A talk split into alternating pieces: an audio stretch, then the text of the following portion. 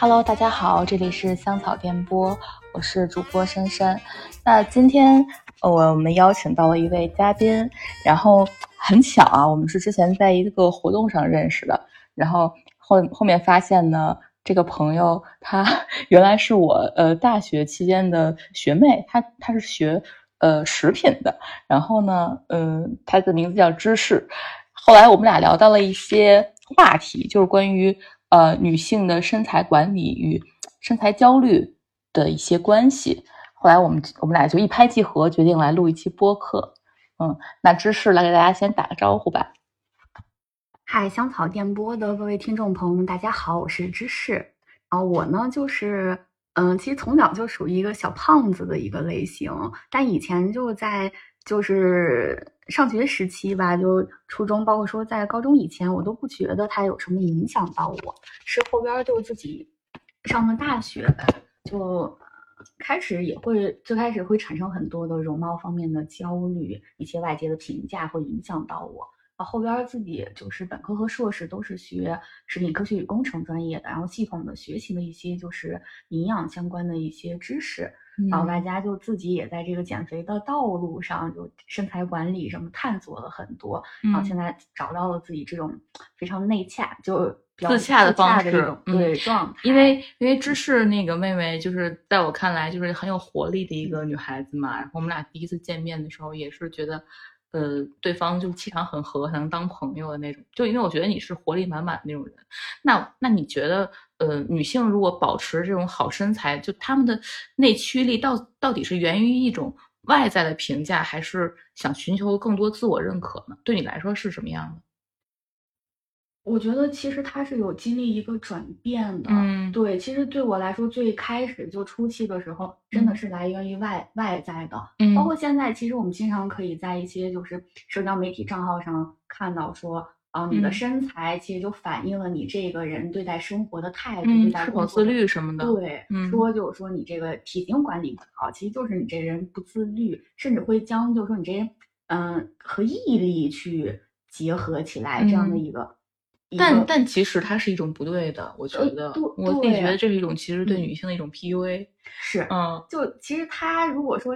嗯，和毅力一旦结合，他其实就相嗯当于就是说，他忽视了就是说我们在追求身材管理过程中，嗯。享受到的这种快乐和快乐愉悦感，它就相当于否定了这人性的这一面儿特别本真的一方面儿，嗯，而是完全相当于把这一方面的驱动力就忽视了女性内在对这种体型管理这样健康生活方式的一个追求，嗯而而是完全就是在受到寻求一种外界认可外。界的这样的一种嗯认，可。没错。其实我跟你相爱也是，因为我从小也是这种肉肉的女孩儿，其嗯实，但是呃，我就是长大到甚至到大学，然嗯后出去念书之后，我发现其实女性就是她什么样的身材，其实她只要是健康的，她都是好的身材。是，嗯，我然后我发现，就其实，在国外很多健身房见到的一些姐姐们，嗯，其实她们按照按照身材比例来说，他们就是真的也是，呃，就是很就很丰满那种类型了。对但他们都很自信，然后在舞室也就是舞动的特别的有活力。那这就让我改变了对于就是亚洲女性我们传统印象中的一些认知了。其实，对对，嗯会是这样。嗯，所以你你你后来回国之后，我就我就会，嗯，我就会有一就是那种，呃，有意识的就去自己使自己保持健康，而不仅仅是看体重秤上的那个那个数了。后面是是到到这个程度，我觉得我自己内心也开心了很多吧。嗯对对，会这样，就是嗯真的说找到这种就是关于身材管理和自己对美的这种内在追求的这样一个内在的驱动力，这时候嗯其实你是一种悦纳的状态。没错，对，嗯但是现在就是我们很多会看到一种就是，比如说我现在就刷什么，之前刷 B 站什么，你就会看到就是说每天一遍，就是嗯自己减肥一些动力。其实它更多就是一种自我否定哦，你都这么胖了，你看看人家，就是说嗯这样的一个。然后这种情况下，它其实是就是通过一种自我否定的一个方式，就是嗯说让你就是去。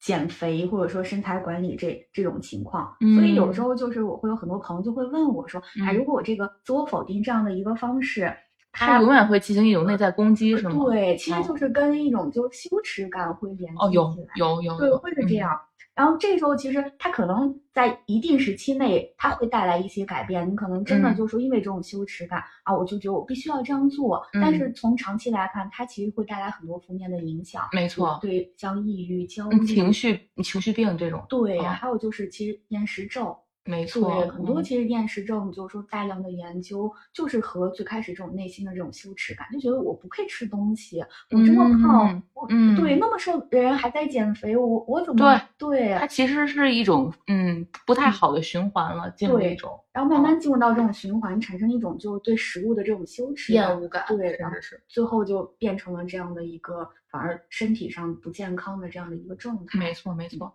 像你刚刚所说，就是咱们那个会看到一些很有很多的消费产品，现在包括商业呀这一块儿，有很多的这种呃健康食品的这种呃初推陈出新吧，可以算是。呃，比如说像我自己的话，我有时候中午如果去呃游泳的话，我可能就是也会搜一下附近的一些轻食什么的，也会订一些这种轻食。我不知道你买没买过那种外卖的那个轻食。对对，会轻食套餐，对吧？有的还卖的还不便宜，就大概像，呃，就是品牌的话，就是像什么健什么超级碗啊，哦对，然后什么那种呃牛油梨树啊，这它一份还不便宜，大概得有四五十块钱有的。是，啊还有就现在会吃一些就是素食，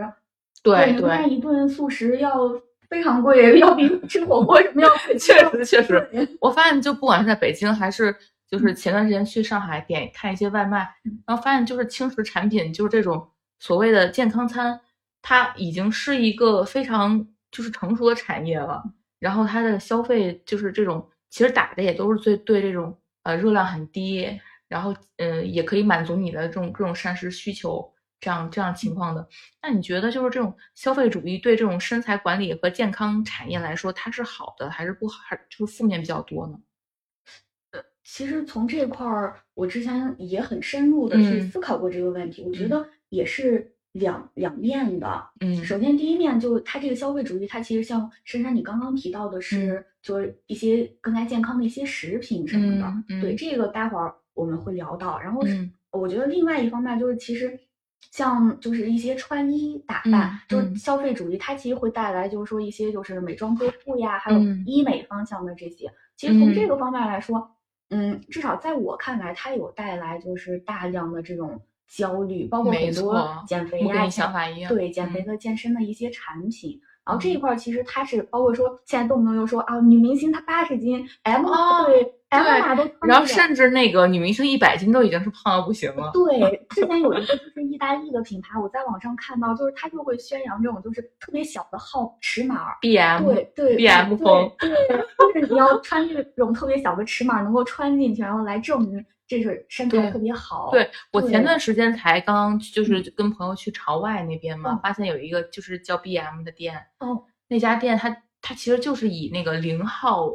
或者是小号小号对为嗯为主要主要主打款的一些。那它其实包括中等身材或者是偏偏胖一点的款式，就基本上是没有的。那你其实是明明是正常身材的人，那去了那儿也也找不到自己想要的那个尺码，你会不会产生内心焦虑呢？这个很正常的一件事情。对，嗯然后他还会通过这种就是明星代言的方式街拍什么的，对然后就发现，哎，只是你穿不上，你看还是有人可以穿得上的。没错，没错。而且现嗯在的、我们还发现跟，我跟那个姐妹们讨论过一个问题，就现在的尺码，衣服的尺码其实它是，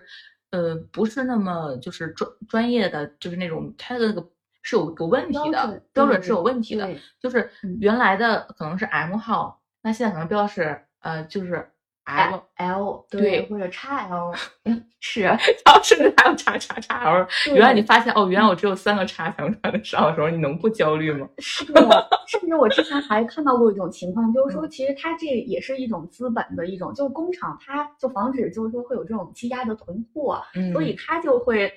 就是其实它都是均码，但是它会尽量把这个号往小说，这样的话，它整个这个服装其实它的就会减少它这种货物积压的这样的一个状况，能够嗯就更快的这样的一个流通。哦，对，这时候它其实对整个使这个物使这个物流能够不要有积压。对，不会有太多的积压对，就比如说你这个号码都偏向于一些呃小号或者偏向于均码这样一个状态。对，但是它其实是忽视了这种身材的一个多样性。嗯，对，明白明白。嗯，所以它，嗯，它背后其实是有一个消费主义在驱使着，对，驱使着整个社会的这种这种风，就有点有点像一种趋势了。我觉得是，嗯嗯。但是另一方面，就是说到这个健康餐这一块儿，这个其实也是今天想跟大家分享的，就是一个，其实就是关于。就这个肥胖问题，它是不是一个就是一个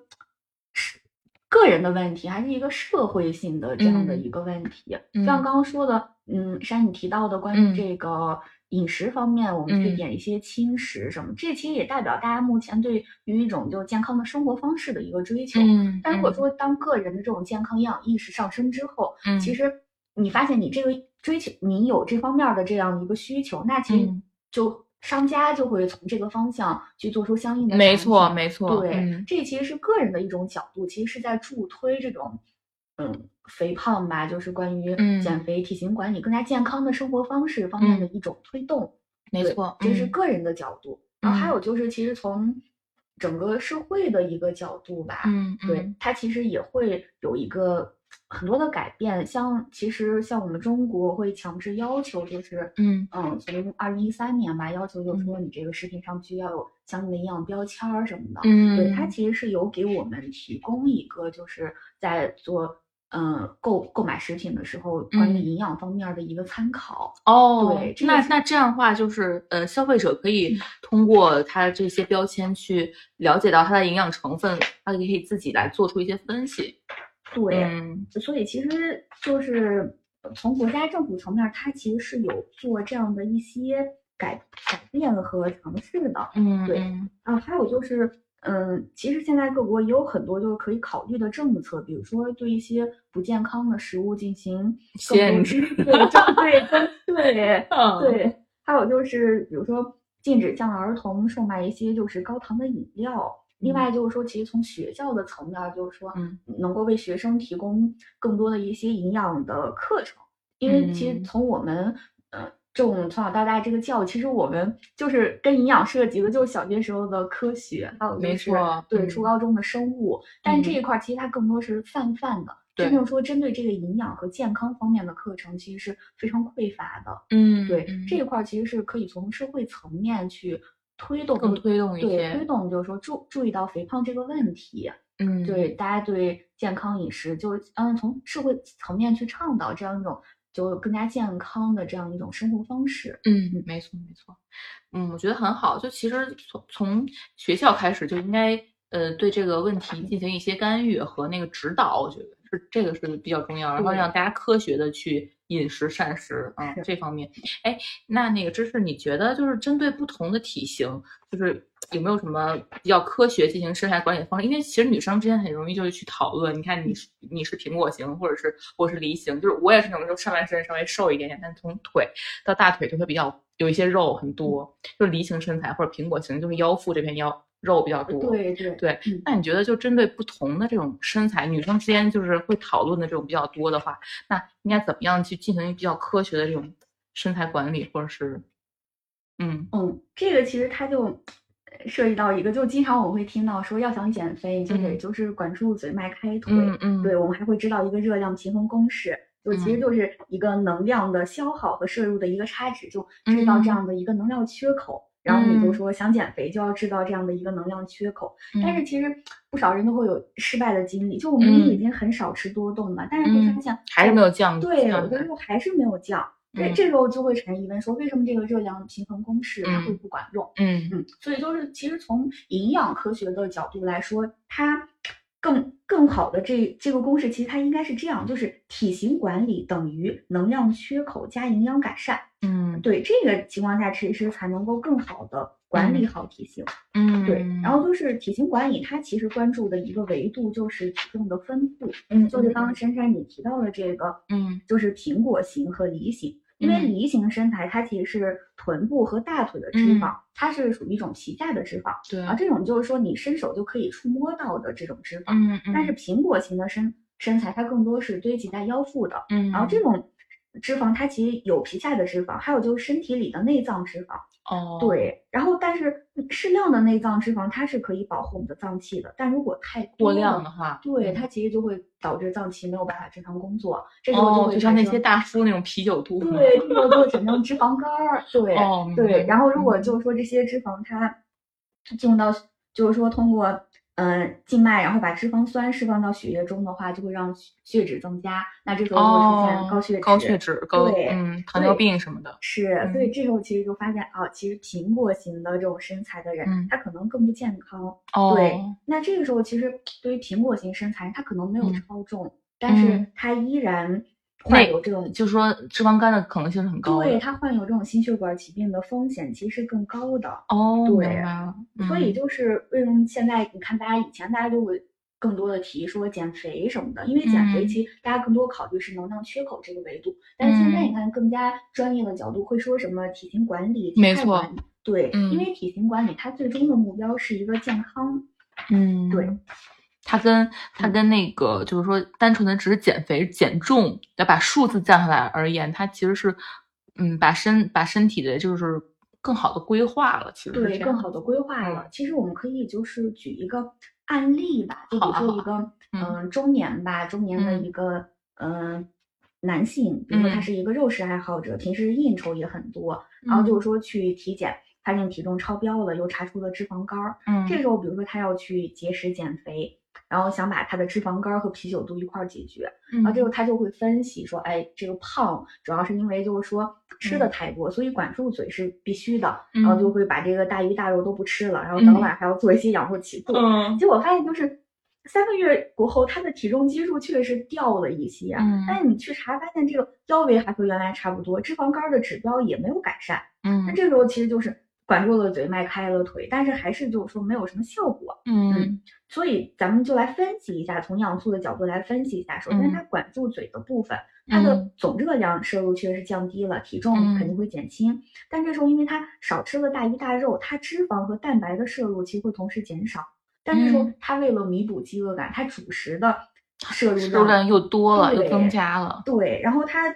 主食吃的多的话，那这时候就是碳水化合物对，嗯那这时候你身体就会把多余的糖分转化成内脏脂肪。等于说是还是更多的糖分进入了。是的，哦然后再从迈开腿的部分来看，它这个做仰卧起坐，它有增加这个总体热量的消耗，但是嗯它这个仰卧起坐，它这样一个特定的动作，其实是通过肌肉纤维的这种收缩来完成的。嗯，对，它其实这个肌肉跟腹部的内脏脂肪，它其实没有什么关系。哦对，所以就是当哪怕你锻炼了腹部的肌肉，也不代表你消耗了腹部的内脏脂肪。这为什么好嗯好多人说我锻炼了？他其实锻炼的方式是不对，不针对他自己体型的一种。是的，为什么大家说哦我我明明运动了，为什么我还没有瘦？哦对，因为脂肪它其实没有那么听话，它不是说你指哪儿它就打哪儿，嗯对，它不会这样。然后这种情况下，你发现他其实确实体重降了，实现了体重的变化，但是他没有改善他这个体重分布，嗯，它依然就是说没有解决他内脏脂肪偏高这样的一个情况。嗯，对，然后这时候其实就是很适用，就是说关于这个体型管理等于能量缺口，然后加上就是营养，然后这样的一个公式。嗯，明白了。对，嗯然后就我们依然其实还可以拿这样的一个大哥来举例子哈。嗯嗯对，这个时候其实如果说是去专咨询一些专业的营养师的话，就嗯很大情况下，像这个大哥他这个情况，他其实就属于一个营养不良，哦，对，是不是？甚至是营养不良，已经对到这个程度了。对，就是说，是的，大家都会觉得说，哎，脂肪肝儿怎么会营养不良？对对，嗯但这时候就是，一般体重过轻是营养不良的表现，大家其实是能接受的。但是容易忽略的是，营养不良也会导致体重过重。哦，对因为这个其实有时候胖，就是说吃的胖，其实就是感觉说是吃的太多，大家就会觉得是营养过剩。这样说，嗯哎，我太胖了，其实就营养过剩。嗯，其实这个确实是一个大家意识不到的问题，我觉对得，但其实呃真正的胖，其实更多的是能量过剩。能量对，能量过剩，对嗯，而不是营养过剩，它其实是有差别的。嗯，就比如说，嗯，就是说，如果去分析它一些，就是说胖呀，包括说肚子肥胖，它的一些饮食，你会发现它更多的就是说以煎炸为主的一些肉食。嗯，对，这个时候就是说它这些深度加工的食物，它提供了超高的能量，导致嗯了能量的过剩。但是呢，它没有提供就是说足够的膳食纤维还有一些矿物质、维生素。那这时候其实它就是营养不良的一个情况。哦，对，然后所以就是其实它会给身体就带来就是说很多就是说嗯一些就是说维生素功能的匮乏，对对，一些 B 族的维生素就会缺少，然后就会影响脂肪的分解代谢。明白。对，嗯，那所以后面就这个一个问题了，就是所以说很多都市白领嘛，特别是女士啊、女女孩子们啊，她们就是真的会尝试轻断食，哎。就是我身边就有很多朋友，他可能就是已经很已经很长时间，半年甚至一年，就是晚上就不吃什么东西，啊，就身边的朋友会有会有这种情况，或者说是晚上不吃东西，吃水果，或者说是不吃不吃碳水化合物，吃一些那种营养餐啊，或者代餐粉啊，就相当于这种这种就民间的这种做法嘛，对吧？就我身边朋友很多也是说什么，嗯，乌龙茶兑咖啡什么，就是严格的要喝几顿。说特别掉，对，特别掉秤什么的，就是这种这种方式啊。那你觉得这种断食真的是科学的吗？嗯嗯，这个其实关于轻断食这一块儿，嗯，必须要跟大家明确，就是首先轻断食它其实不是少吃，也不是说饥一顿饱一顿。就其实关于在医学上轻断食，它是有一个明确的规定的。嗯，就是说目前就是说在全世界范围内研究的比较多，就证据也相对充分的轻断食的方法其实是有三种。第一种就是说五比二断食，就说五天正常吃，两天轻断食。当然这两天它不是说连续的两天，就比如说周三、周六，对这样的情况。哦，对，而且在断食的两天也不是说完全不吃，一般也会摄入，比如说五百到六百大卡这样的一个食物。嗯，然后第二种就是隔日断食，就是一天吃一天不吃，然后依次进行。然后第三种就是每日限时进食，这个其实是目前。就我自己也用过，你现在还不错哈，就是在限定的时间，一般就是八个小时内把一天的热量全吃完，然后剩下的十六个小时呢，就是不进热量，但是可以就是说喝一些水，然后也叫十六比八断食。嗯，对，明白。嗯，所以就是其实如果说是通过正确的这样的一个轻断食的方法的话，你会发现它确实能减肥，而且就是它本质上其实也是制造了一种就是能量的缺口嘛。对，但是一定就是说，轻断食这一块儿，就是它的执行方面，就首先要去严格的执行，还有就是其实最好有专业人士的一些指导，对，去指导，不然你自己就很容易就通过对对果树汁减肥，没错，就是 戒断这种这种方式，然后这时候你就会又会出现其实。还是一种营养不良的情况，对，就是当你营养素摄入是不均衡的，这时候你光是制造了能量缺口，但是没有考虑到营养这一块儿，那还是无法实现体型管理，而且可能会对你自己的排便啊各方面产生一些影响，然后月经不调什么的。是的。嗯，就为什么说说这个减肥不能节食的原因？对，对于对于女生来说，我觉得确实是一旦就是营养就是没有补充到合理的膳食纤维的话，它确实会对你的月经就是这个周期产生一定影响的。对，就是相当于只是制造了能量的缺口，但是你营养各方面的摄入其实是有问题的。嗯，对，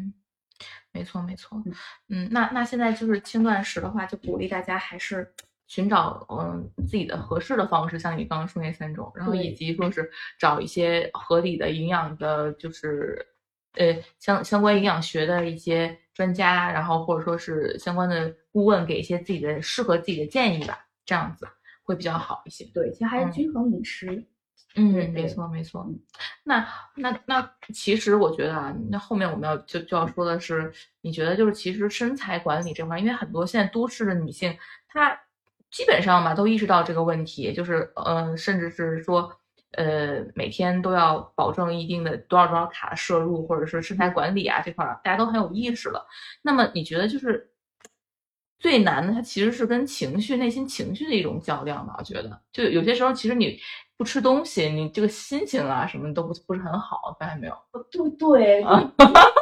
网上你有很多的资源呀，包括一些就是关于营养学的大咖，他们也会做很多的分享。所以其实大家是不缺，就是关于这个营养方面的一些知识什么的。嗯，对，所以这时候就是会觉得这个心理因素的管理，他看不见摸不着，但是很容易被忽视。但其实他会是嗯，影响减肥一个非常重要的一个内在的因素。对，因为很多人他其实是就很有压力的，他可能是嗯，迫于某种原因，他想去就是立刻去减肥，比如说他要办婚礼啊，或者说是他需要有参加一些活动啊，他想立刻就是使自己的身材达到他那个想要的那个那个状态。那这个时候就会其实反过来就会给他自己情就是情绪造成一定的压力。对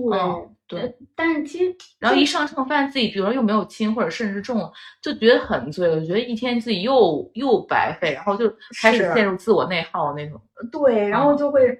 会产生很多的负面情绪，就觉得感觉自己好像喝水都会胖，就觉得我我肯定没有办法减肥成功，最后就放弃了。嗯，对，然后就没有办法坚持下去。嗯，对。那那你觉得，就针对这种心态的话，有有什么解决方案吗？就是就是要怎么调整自己的心态呢？就是说，如何去科学的去管理这种压压力压力是吧？嗯，对。我觉得首先其实，嗯，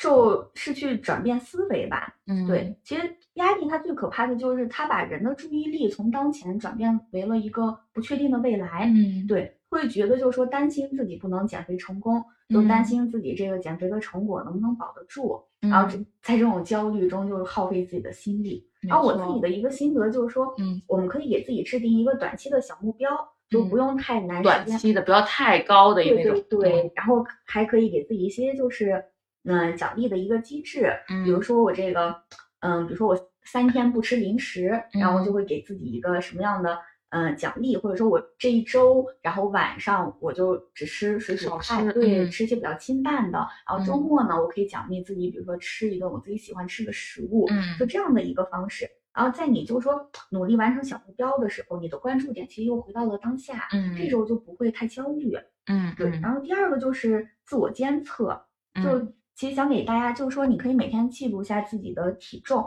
然后给自己的饮食去拍照，备注一些自己的想法。嗯，对，然后这时候其实就会给你带来一些很好的心理暗示，然后就每一次上称都会引发你对这个体重的一个。那如果是轻了就还好，那如果重了就是会会变差吗？心情？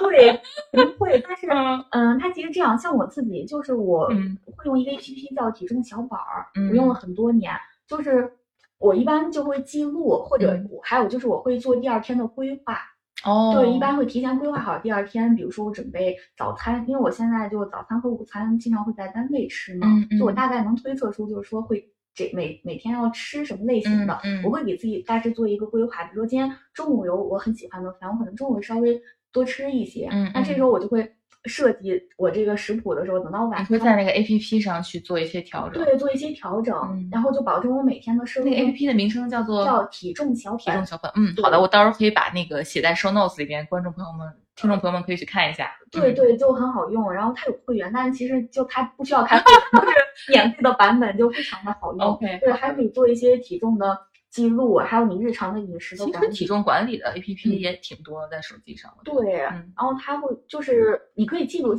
它那上面可以帮你自动记录一些，就是你蛋白质呀、脂肪呀、碳水化合物的摄入量。这时候其实你就知道你每天就一方面是你能看到自己这个能量缺口，另一方面会看到自己这个营养素的摄入是不是均衡的。嗯，对，嗯，那很好啊。是。除此之外呢，还有什么建议？就是对于这种压力管理。听说你还会冥冥想啊？哦，对对，就是做一些就舒缓情绪的一些，就是像瑜伽呀、冥想呀这样的一些，对，就是情绪的宣泄吧。当然，你也不一定非要选择瑜伽或者冥想，就就我可以就是跟周围朋友去聊聊天儿，对，或者或者是跳跳段舞什么的，自己在家里舞动一下，对，也可以就是加入一些减肥运动的社群。像我就是每次就是呃，因为就我用那个。呃，体重小本这 A P P，它里边也会有其他减肥人士的一些打卡，我就会去看他们那些，然后每次看到大家，就比如说这段时间，我感觉哦，我这个体重，我之前因为有一段时间因为压力就暴增了大概有十几斤吧，我当时就特别急切的想减肥，然后但是我发现这个确实减的很慢，我就很焦虑，然后我就看这个上边，然后发现啊，人家这打卡都已经一年多了，才不过瘦了十斤，我这段时间 算什么？对，对，就这时候其实。我们经常在小红书上会看到，就说什么，嗯，对，一个月暴瘦四十斤，没错，这个就是完全的一种有点制造焦虑的根源了。对，这个就嗯是标题党，就可能你看他可能确实是瘦了，但是但你不知道他是用多长时间达达到这个目标的。是他的这个瘦，他背后其实没有他说的那么简单，他可能是用几年的时间才瘦到了我们想要的对那个状样态子。对，嗯但是他在那个标题上，他不能说我用五年的五年，时间肯定没有人愿意看。就不会去关注他了，他就会说，嗯。就是说用三十天的时间，对，就嗯，是的，是的，就是，然后还有就是说那个，就是像，呃，有一个原因就是睡眠嘛，哦，再有一个，对，因为其实睡眠它这一块儿真的很重要，因为高质量的睡眠它本身就是在消耗能量的，消耗能量对，嗯。就一段儿六到八小时的睡眠，它其实本身消耗能量相当于跑了十公里，嗯，哦，对，所以其实我们在睡觉的时候也在消耗能量，对那在这个确实有，那有好的睡眠就确实能帮助你有很多的有很多功功效了是的，啊，已经是，对，然后这时候，但是睡眠这块儿就还要，就是说深度睡眠最好要嗯。多一些。嗯，，对，就是说，嗯，因为很多人他其实虽然是睡着，但他质量并不高，对，就很容易很浅什么的，是的，嗯。嗯，就深度睡睡眠的话，它就是你的瘦素的分泌会增加，然后就是会让代谢增加。对，然后如果说我们白天去多做一些运动，然后就嗯。睡前，比如说为什么说我会睡前冥想，就是因为它会让没你的大脑神经放松下对来。我我个人的话，我是会下班以后，然后去游泳啊什么的，哦游泳或者是跳一些尊巴，因为尊巴它本身是一种南美的舞蹈，呃，是的，你就是很开心嘛。你你在那个对你在那个课堂上，然后那个老师喊口号，然后周围的朋友那些那些一起去练操课的那些学员们，嗯其实都很热情，然后大家都很愿意去就是配合着做一些动作啊，然后整个音乐也很带动你一些多巴胺的分泌。是其实这种嗯你你就无形中你回回到家里以后，你就会就是睡眠质量很高。是的，对。嗯啊，对，另外就是说，就是睡前一般四个小时吧，就不要吃东西了。嗯对，不要给自己的这种肾脏带来太大担对太大的负担。嗯另外就是说，睡眠其实一定要规律。嗯对，当然不是说非要早睡早起，就是、嗯但是至少你这个每天睡觉的时间和早上起的时间，尽可能就是尽说可能不要差太多。对，不要差太多，有这样一个规律的。比如说，就像你说的，就是早上有的时候晚上很累，就十点睡了，然后然后又有一天呢，就是朋友来了想熬夜，然后又十一点、十二点、一点、两点的。对，嗯，所以就有句话叫熬夜不可怕，关键咱们要把熬夜给熬规律了。对。但如果都是夜里一点睡觉，其实也是可以的？对，其实也是可以的，对，关键就是规律。嗯哦，明白明白。是，那其实现在很多网上就是越来越多，就像刚刚咱们说的那种，呃，小红书啊，各种那个抖音啊，然后还有那个，其实很多商品也在就是宣传，包括你看到各种广告嘛，都在宣传你这种海量的信息，就比如说怎么样，还有包括当时的健身操啊、刘畊宏啊什么的，是啊这都有一种风潮了。那很多人他就会可能比较盲目的选择，就是我就要追求效率，我要追求更高效，我追求更更快的减下减下减下这个重量，或者是怎么样的。那那你觉得就是追嗯，如果追求效率它不是一个最合理的手段的话，那怎么样去进行生态管理才是最科学的呢？其实我觉得现在更多的大家，嗯，有把这个追求效率这个有去曲解，就是把效率当成了速成。嗯对，其实嗯我们也就包括说我们学营养的，我们也在很努力的，就是说去帮助大家找到尽可能一些高效的健身的方法，少走嗯弯路。这个其嗯实是本身是提高效率的一种。嗯但是这种情况下，就是说，我们还是要告诉大家，就是说，你要建立一个合理的心理预期，因为嗯健身它对于身体的改变，它其实是一个长时间的积累的，它没嗯有办法速成。嗯所以我们必须嗯要区分，就是说效率和速成之间，它其嗯实是有很大的一个差距的。嗯，对，就就是那你自己你会追求效率吗？如果你想减重的话，在某段时间，你会想你会想追求效率吗？呃肯定想，但是嗯你就是有掌握一些营养 知识，确实确对实自己有走走过一些弯路对一些弯路，会发现，嗯，更重要还是以健康为主，而且你知道这个追求效率，它而且我觉得特别对于女对于女性朋友来讲，就是一定不要让就是减肥或者身材管理这件事情成为你人生中最重要的事情，呃就是是因为因为你的生活中其实还有很多嗯别的事情嘛，就是你如果把它当成唯一重要的事情的话，其实会影响你干很多事情的。就是你可能心思总会被这个打搅，你可能去参加个活动，你觉得我今天不能吃，然后甚至是像之前看到是那个节目浪姐他们嘛，嗯，有一些女明星她们吃东西都会拿秤去腰那个重量，对对会去，这其如果说我跟朋友们去吃饭，或者是我哪个哪个女女性朋友们，然后我们一起很开心的想去吃顿饭，然后他如果这样的话，我就觉得有点扫兴哎。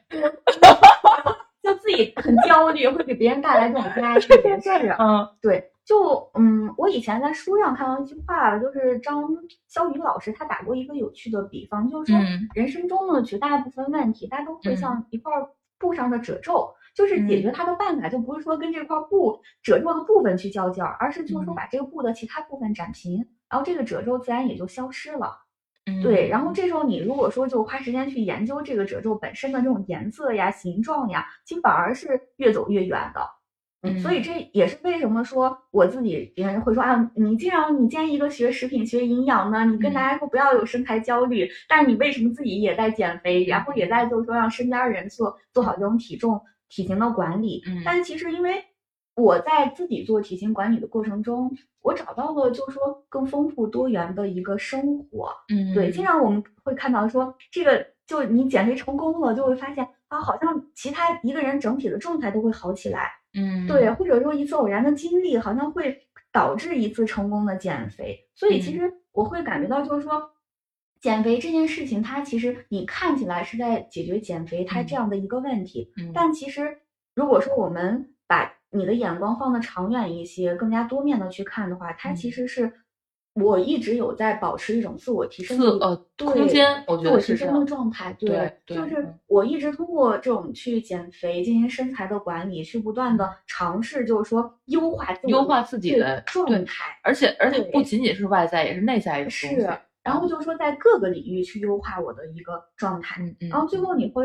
在这种状态下，你会发现就是那块儿。不是说那块褶皱我把它抹平了，对，而是说这个整个你整个人生都会舒展。对，其实就是布的品质改良了，我整个人生的这种层次上其实有提升。没错，没错，我觉得所以还是要注重营养这块。对，我觉得这是减肥带给我的意义，包括说我为什么依然觉得它是一件有意义的事情。对，它其实是带来整个人的自己状态的这样的一个优化。嗯，没错没错，因为我我通过跟知识聊天，我也觉得，就因为都市女性现在工作也是越来越忙的，很多人她其实她在这个工作之余，她有时间去，呃，甚至有一些人她可能就是已经工作已经很累了，比如说她工作可能在大厂工作已经很累了，那她如果再去再要去进行一些这种身材管理或者是减肥的这种，比如要去健，她十点下班，再让她去健身房，那。那明显是不科学、不合理的了。对，所以你要根据你自己实际情况，我我个人是这样觉得。嗯，对你，你根据你自己的实际身体情况和你的日常的生活状态，然后去进行一些。科学的一些身材管理的方式，这才是针对每个人就是最重要的一点。你不能盲目追随别人的脚步。对，这个其实才是真正说自我的优化。嗯，对，嗯，是这样的。所以那个希望听到我们节目的每一位朋友，然后女性朋友们都能够非常开心的在自己的生活中，然后找到自己适合的营养方式，呃，进行身材管理或者说是体重管理。呃，最重要的是要悦纳自己。然后使自己越来越自洽，越来越有活力。对，好的，那这期跟芝士的聊天非常开心，然后我们也会把芝士提到的一些小小的呃 tips 放在我们的那个结尾的 show notes 里面。嗯，好的，那欢迎芝士下次再来跟我们分享有意思的话题。好的，好的，再来，好好好，谢谢谢谢，那我们下期再见，拜拜，拜拜。